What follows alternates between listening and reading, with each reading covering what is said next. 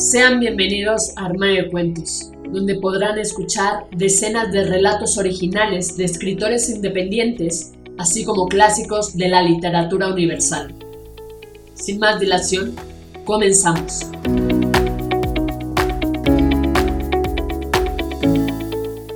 Hola, ¿cómo estás? ¿Escuchas Armario Cuentos? Yo soy Mari Carmen y el día de hoy toca tu cuento hecho audiolibro donde podrán escucharte cientos de personas alrededor del mundo a través de 12 plataformas donde publicamos Armario de Cuentos, entre las que destacan Spotify, iTunes, entre otras. Si quieres saber cómo hacernos llegar tu cuento, entra a la página www.armariodecuentos.com. Dicho esto, damos inicio. Serafín, de Nuria de Espinosa. Me encontré aquel domingo del mes de octubre en una terrible encrucijada.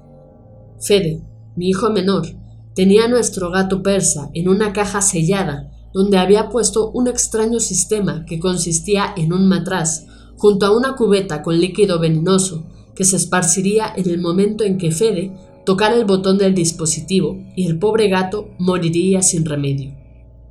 Decía que era un experimento para ver cómo el gato estaría vivo y muerto al mismo tiempo. Me llevé las manos a la cabeza. Respiré profundamente y pensé en todas mis posibilidades para hacer entender a Fede que aquello era una barbaridad y no un experimento. Qué paradoja mental tenía. Mamá, es el experimento de Schroeder. Ciencia cuántica. Cariño, dije dominándome mi rabia. En esta interpretación para saber si el gato está vivo o muerto, no importará si abrimos la caja pues las ramas del universo son reales, pero que no pueden interactuar entre sí. Pero mamá, siguiendo la interpretación de Schroeder, en el momento en que abramos la caja, la sola acción de observar modifica el estado resultado que ahora observamos. Suspiré acercándome. Serafín maullaba y arañaba la caja intentando salir, sin que Fede percibiera mi verdadera intención, y justo cuando llegué junto a él, con suma rapidez le arrebaté el dispositivo. Mamá, ¿qué haces? gritó. Permanecí durante unos segundos en silencio observándolo. Reflexioné. Mi mente dudó si era un joven inteligente o un niño retorcido. Decidí que su inteligencia iba más allá de toda lógica. Abrí la caja. Serafín, de un salto, subió a los brazos de Fede. Qué ironía, pensé como si tal cosa, apareció en la habitación Milu y sus dos gatitos, que apenas tenían unas semanas, enroscándose en los brazos de Fede. Sentí algo de envidia. Fede, señalé con toda la paciencia que pude reunir. Que sea la última vez que usas a Serafín o a alguno de los gatitos para ninguno de tus experimentos. No son juguetes, sino mascotas, o te quedarás un mes sin paga. ¿Entendido? Esto último lo dije alzando la voz y señalándole con el dedo. Fede agachó la cabeza y asintió. Lo miré un instante en silencio. Quizá había sido muy dura con él, pero tenía que entender que no se puede jugar con las mascotas poniéndolas en peligro, por muy experimento que sea. Volví a la cocina. Anochecía y aún no tenía la cena preparada. A los pocos minutos oí a Fede gritar. Corrí a su habitación. Dios mío, dije al ver el rostro de Fede. ¿Qué te ha pasado? No lo sé, mamá. Serafín se puso como loco, maullando y bufando.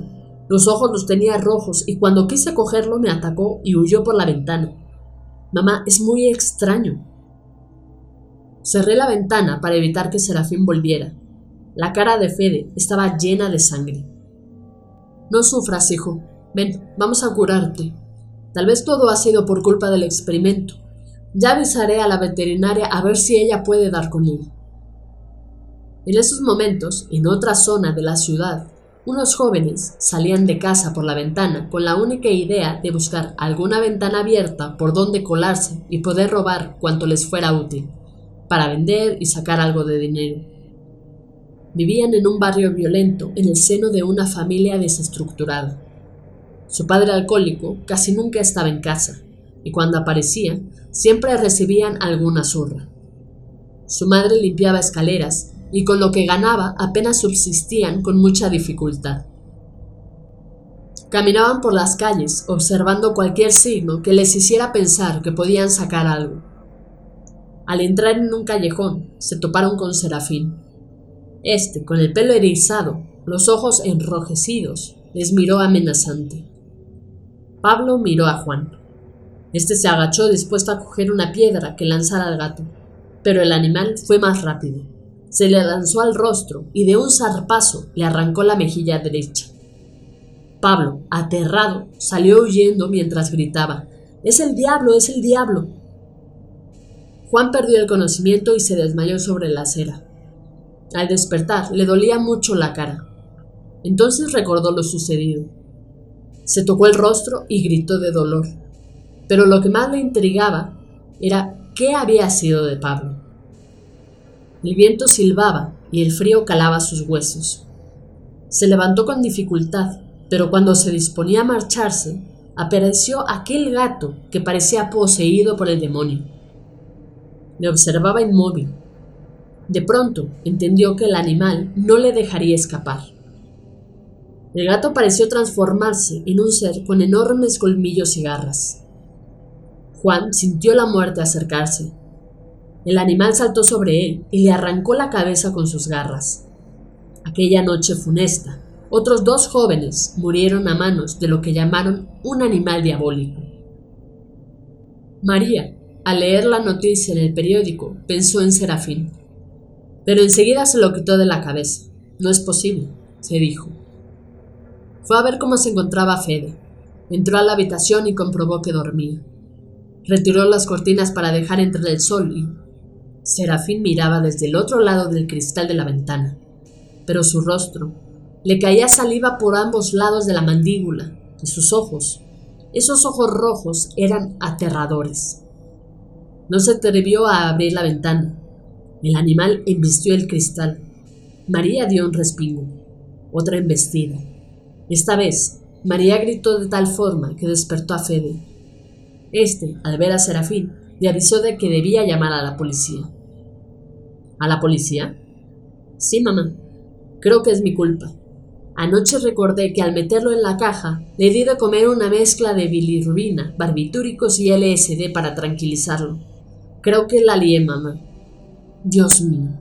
¿Crees que esos chicos que dice el periódico los ha matado Serafín? Es como si lo hubiera poseído el demonio, mamá.